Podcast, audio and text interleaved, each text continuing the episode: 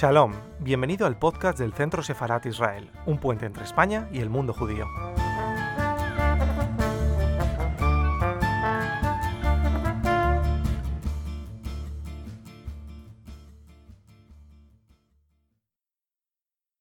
Un día como hoy, hace 84 años, la noche del 9 al 10 de noviembre, eh, se produjeron en Alemania y en Austria una serie de linchamientos contra las comunidades judías y contra eh, los comercios que estas comunidades regentaban en lo que se conoce como la Noche de los Cristales Rotos. Desde el Centro Separat Israel queremos recordar la, importancia decisiva que tuvo eh, aquella noche y, lo que supuso en el crecimiento del odio antisemita establecido por, los nazis. Para ello, tenemos hoy aquí a Nora Gaón, eh, historiadora del Holocausto, a quien agradecemos eh, su presencia. Nora, muchísimas gracias. Gracias a ustedes. Y Nora nos ofrecerá una conferencia eh, acerca de la noche de los cristales rotos. Nora Gaón, además de ser historiadora del Holocausto, ha trabajado muchos años en, el Museo Lojamea Getaot de, de Israel y conoce a la perfección este tema y sus implicaciones. Así que, sin más por mi parte, Nora, cuando quieras, todo tuyo. Muchas gracias y también quiero agradecer al Centro Sefarad de Israel por darme la posibilidad de em, traer este tema, eh, especialmente en, em, en, esta época, en este tiempo, em, en esa noche, la noche entre el 9 y el 10 de noviembre de 1938, sucedió algo. Una noche, una noche una noche en Alemania y en Austria. Y lo que sucedió esa noche, lo que quiero mostrar o tratar de mm, eh, ver junto con ustedes, es cómo esa noche de los, lo que se llamó la noche de los y se llama la noche de los cristales rotos, Kristallnacht, es el anteproyecto que llevará a Auschwitz. Y nosotros podemos pensar, ¿Auschwitz? Auschwitz empieza eh, muchísimo después. La guerra todavía no empezó, la guerra comienza en el 39, estamos en el 38. ¿Auschwitz? Sí. Esto, em, este evento, este acto de, mm, eh, que se produce en esa noche, eh, va a tener todos los elementos, todos los elementos que luego la Alemania nazi va a utilizar para llegar a la solución final y más allá. Eh, y comenzamos diciendo que la, noche de los cristales rotos es esa noche eh, entre el 9 y el 10 de noviembre de 1938. ¿Qué pasó esa noche? Pasó que el régimen nazi coordinó una oleada de violencia antisemita en Alemania. Eh, em, ese ataque se recibió el nombre de la Noche de los Cristales Rotos la noche de los cristales rotos. Si yo veo solamente el título, puedo decir, rompieron cristales, pero no rompieron solamente cristales. En esa noche, en una noche, en toda Alemania, en toda Alemania, enseguida vamos a ver el mapa de los lugares que fueron afectados, en toda Alemania y Austria, eh, causa la muerte, enseguida vamos a hablar de cómo causó la muerte, causa la muerte de casi 91 muertos, 30.000 judíos son deportados a los campos de concentración. Todavía no hay Auschwitz, hay campos de concentración que los alemanes eh, comienzan a utilizar desde la subida de Hitler al poder en el 33.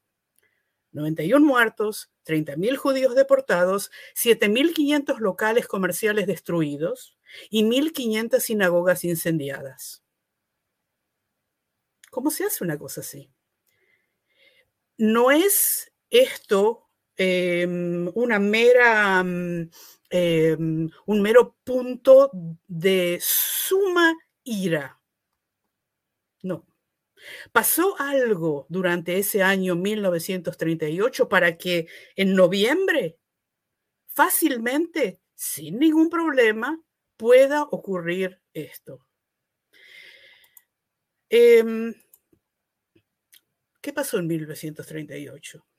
Nosotros sabemos que Hitler subió al poder en el 33, que está preparando la guerra, que está limpiando a Alemania de todo lo no ario, que está, ya sabemos, pero por ejemplo, el 25 de enero de este año, el, el Ministerio de, eh, del Exterior de Alemania em, em, saca un papel que dice lo siguiente, probablemente no sea una coincidencia que este año, 1938, el año del destino, por favor, tómenlo en cuenta, el año del destino no solo traiga la realización del concepto de una gran Alemania, sino que también acerque la cuestión judía a su solución. Todavía no hay solución judía.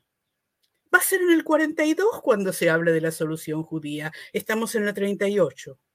El 30 de enero, eh, Hitler diserta en el Reichstag y se celebran la subida al poder. Y él dice, figúrenselo con su manera de decir, hoy me gustaría profetizar nuevamente si la judería internacional en Europa y en otros lugares logra arrastrar a las naciones una vez más a una guerra global, el resultado no será la bolchevización del mundo y con ella la victoria del judaísmo, sino la aniquilación total de la raza judía en Europa. Esto él ya lo escribió en My Kampf, ¿sí? Pero él lo dice en voz alta en 1938. El 13 de marzo se produce el Anschluss. El Anschluss es la anexión de Austria. Y Eichmann y los miembros del departamento judío de la Gestapo en Viena implementan la política de migración forzada de 200.000 judíos austríacos. Pero para que los judíos austríacos salgan, alguien los tiene que recibir. No hay países que los reciban. Mediados del 38 se produce la finalización del proceso de limpieza de todo lo no ario en la economía alemana. Se confiscan propiedades judías, se eliminan de la, eh, economía a todos los judíos eh, y todo esto ya está pasando, pero el broche final es en el 38. La finalización del proceso de nazificación de Alemania en todas las ramas del gobierno da una sensación de seguridad a Hitler y a los jefes de su régimen en un control absoluto en, en Alemania. Control absoluto. Necesitan sentir que ese control absoluto es, es, parte de la Alemania, necesitan, lo necesitan para salir a la guerra, dentro de un año van a salir a la guerra, y lo necesitan en la, en, la Alemania misma. Hablamos de eh, sacar a 200.000 judíos eh, hay un... Eh, la conferencia de Vian en julio del 38 es como una pequeña luz que se abre. Vamos a ver, ¿quién quiere de los países recibir a judíos? Yo no, yo no, yo tampoco. Solamente la República Dominicana está dispuesta a otorgar visas a 100.000 judíos. Alemania fuerte, nadie quiere a los judíos que van a ser sacados o que ya tienen que salir. Y paralelamente hay un proceso de eh, hacer de los judíos alemanes y austríacos un cambio en su identidad. ¿Qué quiere decir regulación? 17 de agosto, regulación con respecto al cambio de nombres para los judíos. Es tan importante, podríamos hacer una charla especial hablando de los nombres, cuando al nombre eh, de los varones es Israel y a las mujeres se le agrega el nombre Sara, estoy haciendo algo para cambiar la identidad. Otra conferencia. Tengo tiempo. La conferencia es eh, para la anexión de los Sudetes. Es tácticamente importante para Hitler y para salir a la guerra que él quiere salir, los Sudetes, Austria y Alemania fuertes. Y llegamos a un punto álgido.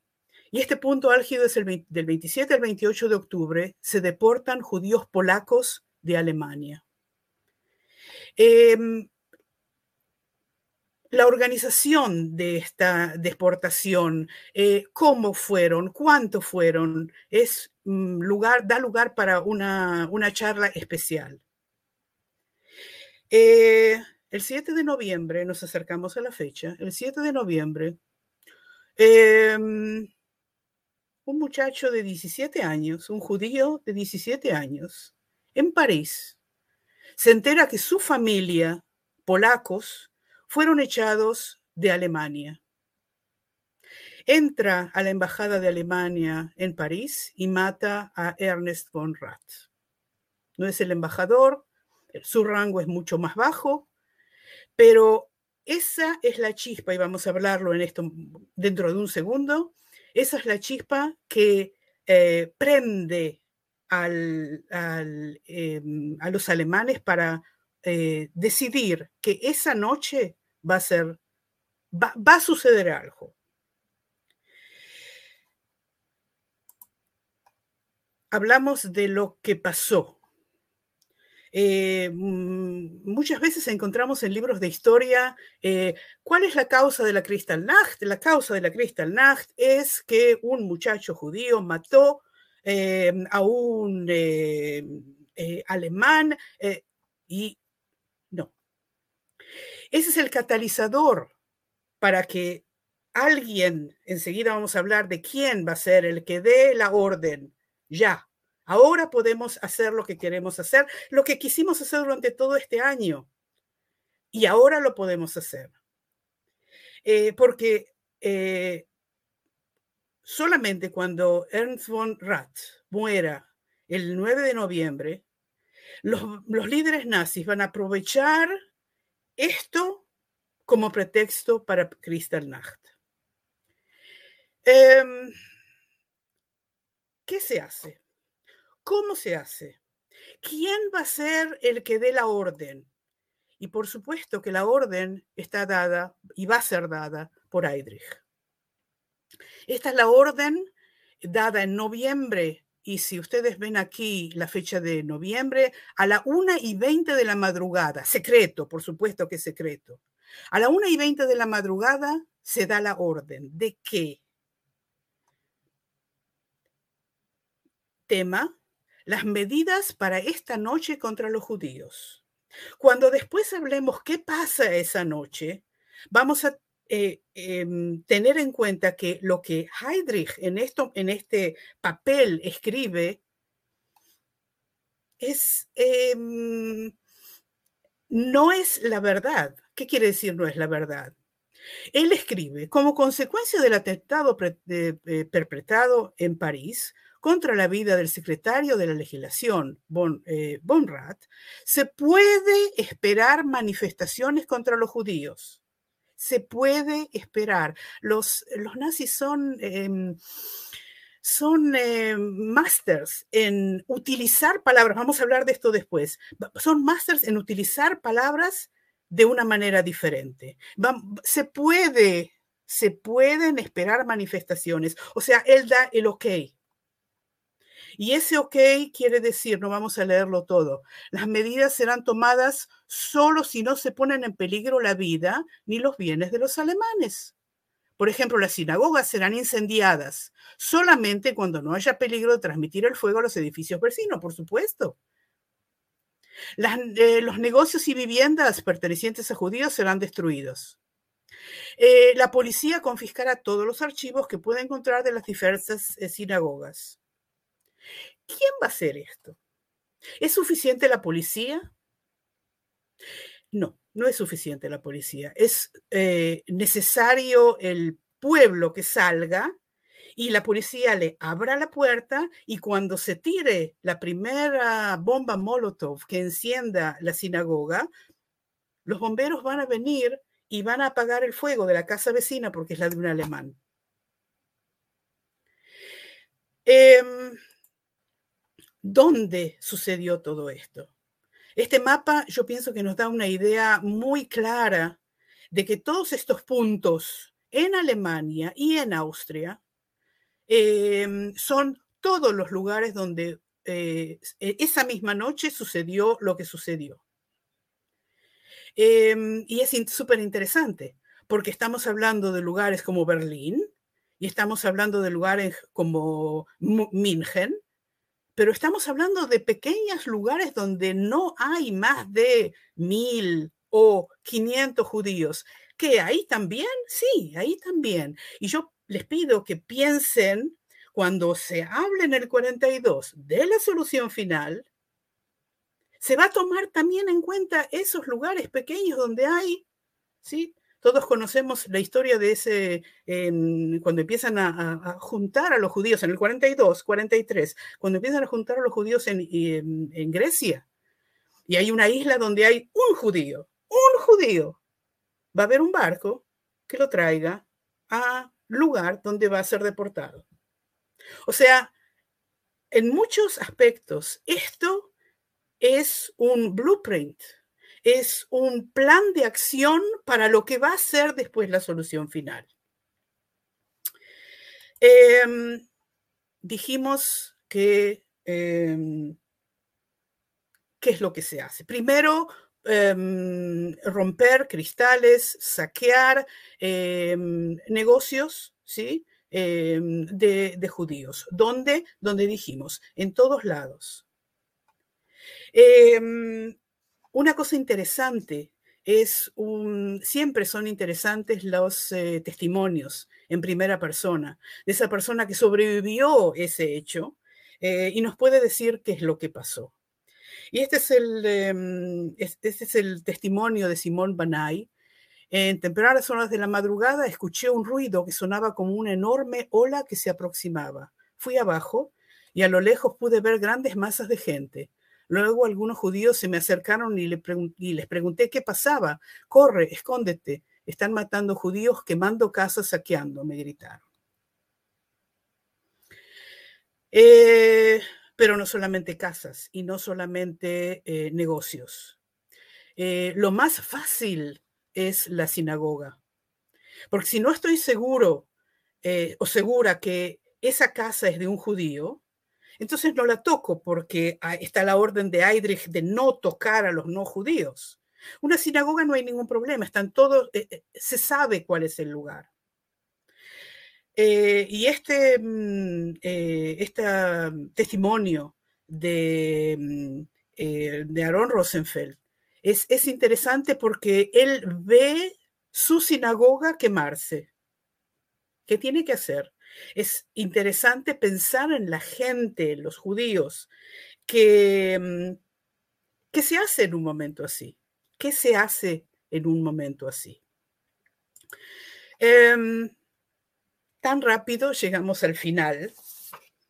Eh, y el final es, el final es muy interesante, qué es lo que pasa.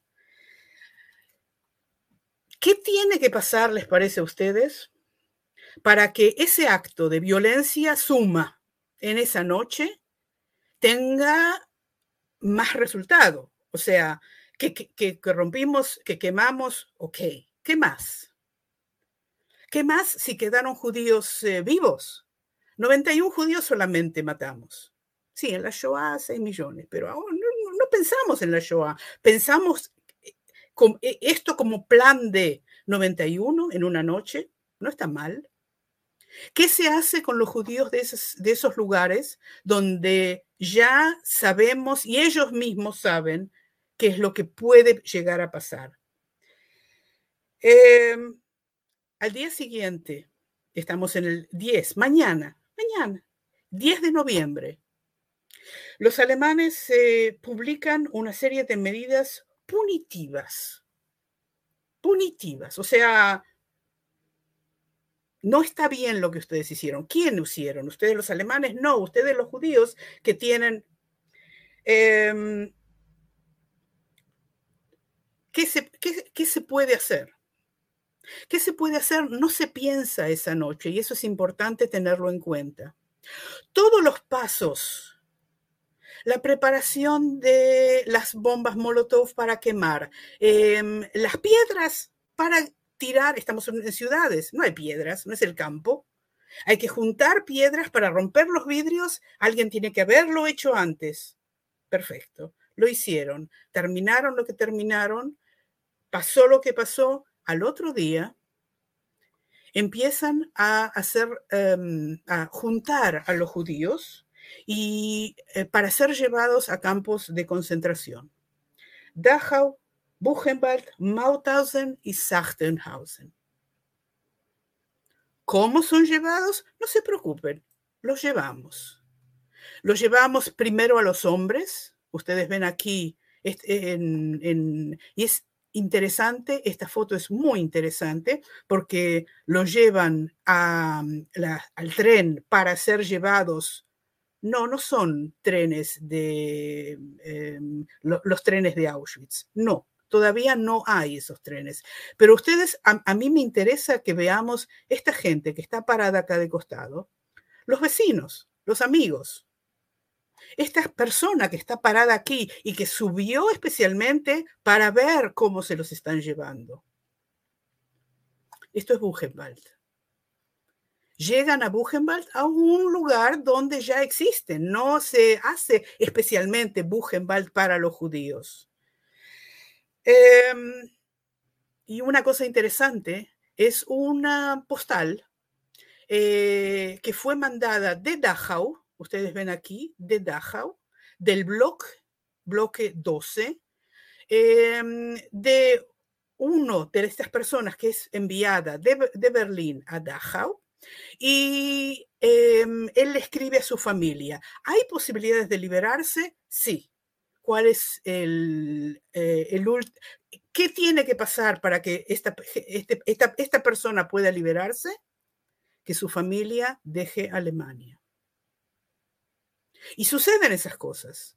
Pero tengan en cuenta lo que está pasando, que no hay eh, países que absorban. Ah, entonces, pasó lo que pasó. Yo pienso que e, es interesante pensar y, y, cuestionarnos y ver cuáles son las repercusiones internacionales. No hay Internet, no hay WhatsApp, no hay esa comunicación em, de ahora a ahora. Em, los estadounidenses condenan la Kristallnacht, condenan.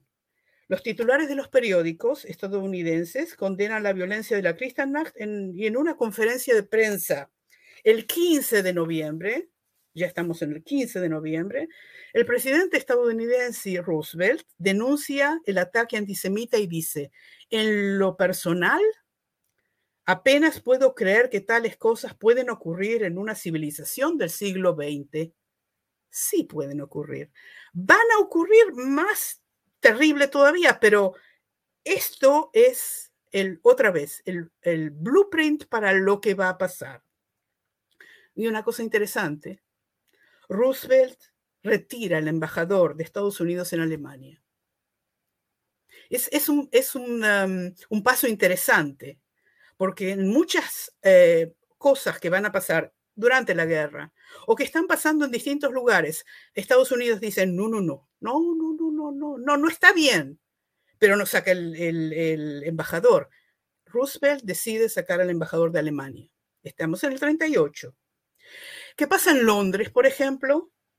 El Times de Londres em, eh, escribe, más de 400.000 judíos esperan con temor la mañana de este día. Ellos entienden en ese, en ese artículo que puede haber la noche del 10 al 11 y del 11 al 12. Em, pero algo interesante, no todos dicen no, no, no. Eh, el diario La Stampa de Italia, Italia, Mussolini, ¿se acuerdan? Dice, reacciones espontáneas, legítimas e incontrolables del pueblo alemán como respuesta al atentado judío. Por supuesto, por supuesto que es el atentado judío. Em, algo no en blanco y negro.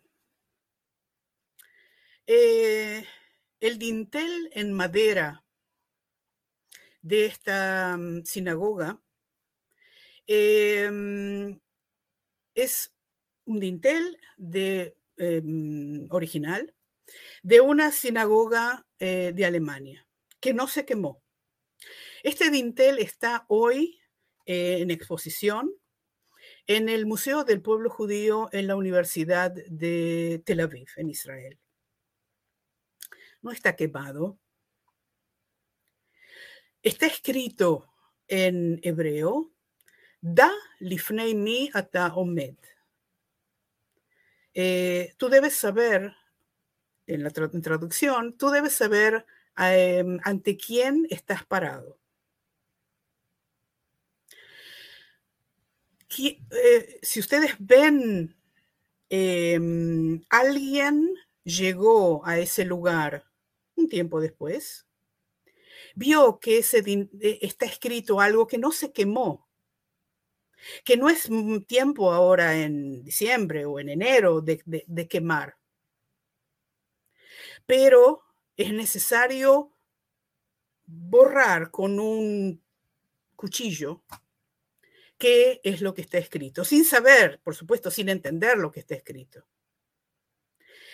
Por eso yo pienso que la noche de los cristales rotos fue un punto interesante y cruel de inflexión. Fue el momento en que las víctimas comprendieron que todo sería peor, porque no hay eh, happy end en esta historia. Y que los victimarios descubrieron que durante muchos años en el futuro la impunidad estaría de su lado. Y otra em, reflexión con respecto a las palabras. El que vino a este dintel y con un cuchillo rompió, trató de quebrar esas palabras, eh, yo pienso que entendió, como entendemos todos, la fuerza que tiene una palabra. Em, el nombre de este acto, la noche de los cristales rotos. Se rompieron cristales. Alguien tiró una piedra. El, nombre de este lugar, las palabras que, em, eh, que nombran a este acto de terror, son palabras suaves, Em, la Noche de los Cristales Rotos, Kristallnacht, es un nombre utilizado por, por la Alemania nazi. Eso es lo que nosotros hicimos. Solamente rompimos cristales. Em, las palabras pueden ser expresiones inocentes. Por ejemplo, la solución final. Cuando en em, en el 42. En Vanzé hablen de la solución final. Es la solución final. Hay un problema y hay una solución y es excelente que esa solución sea final. Esa solución no, em, no tiene dentro suyo la palabra Auschwitz. Nosotros la vemos, pero son solo palabras. Y son solo palabras como em, eh, eh, se me ocurre la palabra proceso en Argentina. ¿sí? Con todo lo que sucedió. Proceso. O sea, las palabras tienen fuerza. Y la noche de los cristales rotos, Kristallnacht, hay que tomar en cuenta que no fue solamente los vidrios rotos, no fue solamente un acto de vandalismo, no fue un acto de vandalismo. Em, No todas las fotos de Kristallnacht son en blanco y negro. Em, hay varias fotos de las um, sinagogas quemadas em, en color. Y yo pienso que con esta foto nos podemos quedar y pensar en una reflexión. O sea, si queremos saber qué es lo que pasó en la noche de los cristales, podemos ir a Wikipedia, a un libro de historia, punto. Si em, em, este pensamiento sobre lo que pasó queda solamente eh, en información, en decir, pasó. Si no me hace eh, reflexionar con respecto a tantos otros noches de los cristales que sucedieron y que están sucediendo.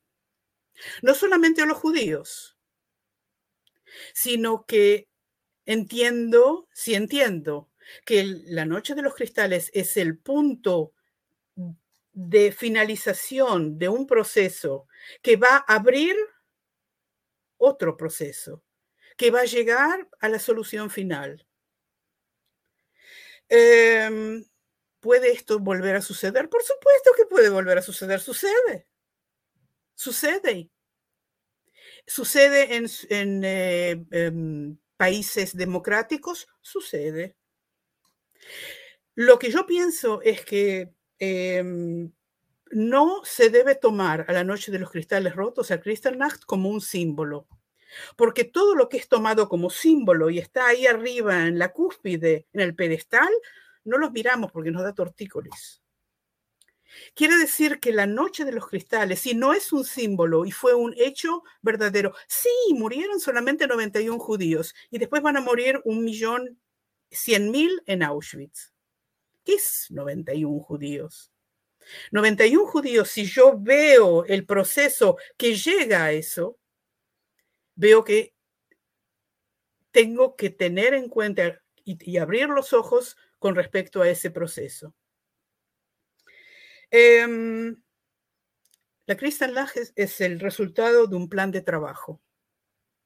Un plan de trabajo entre los jerarcas y un plan de trabajo en el pueblo. Ellos no pueden hacer solo, solos eh, lo que hicieron y lo que van a hacer sin el pueblo. Em, la Noche de los Cristales em, Rotos es un ensayo. Es un ensayo que salió genial. Salió muy bien. Es, el resultado fue un resultado positivo, por supuesto, todo esto entre comillas. El resultado fue un resultado que le va a dar pie a la Alemania nazi a decir, adelante, adelante, porque estamos preparados para hacer lo que nadie va a pensar que podemos hacer. Después de la noche de los cristales, todo está preparado, todo está preparado, porque el esquema de lo que va a suceder ya está puesto, ya está hecho. De ahora en adelante, desde este momento en adelante, em, no van a poder parar al régimen nazi. Tuvieron que hacer un, un ejercicio. Esto fue un esquema, un ejercicio que les da la luz verde. Adelante. Pueden hacer lo que quieran. Por supuesto que la guerra va a ayudar a hacer todo esto mucho más, em, eh, más crítico. Nada ni nadie. Después de eh, Kristallnacht va a poder impedir Auschwitz. No hay ninguna causa, nadie que pueda decir, estamos totalmente locos. Auschwitz nunca va a ser. Auschwitz va a ser porque la Noche de los Cristales em, tuvo un éxito increíble. En la Alemania nazi tuvo un éxito increíble. Em, para terminar, como última, como última reflexión, em, yo pienso que si em, nosotros pensamos en la noche de los cristales rotos eh, como un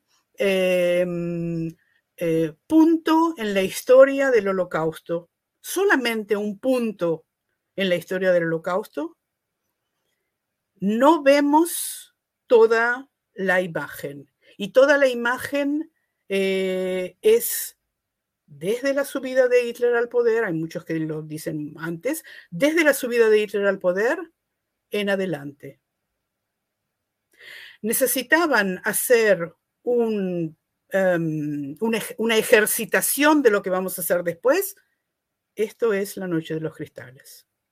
Y la noche de los cristales rotos nos tiene que em, prender em, luces de advertencia. Porque la noche de los cristales rotos puede suceder en cualquier lugar. ¿Qué? Acá en Israel también, sí, en cualquier lugar. En cualquier lugar. Los procesos son procesos y nosotros estamos uh, um, muy ocupados con nuestras vidas, con nuestra familia, con nuestro trabajo em, y no vemos, estamos dentro del proceso. Eh, yo pienso que la noche de los cristales rotos nos da la posibilidad de observar un proceso de este tipo que puede llegar a una aberración antes de que pase, aquí, no en el final, aquí. Em, por eso yo pienso que es tan importante hablar de este tema, eh, abrir este tema. Em, y cada año, eh, entre el 9 y el 10 de noviembre, em, decir, bueno, esto sucedió. Y tenerlo en cuenta también los otros días, porque esto sucedió verdaderamente. Muchas gracias. Muchas gracias.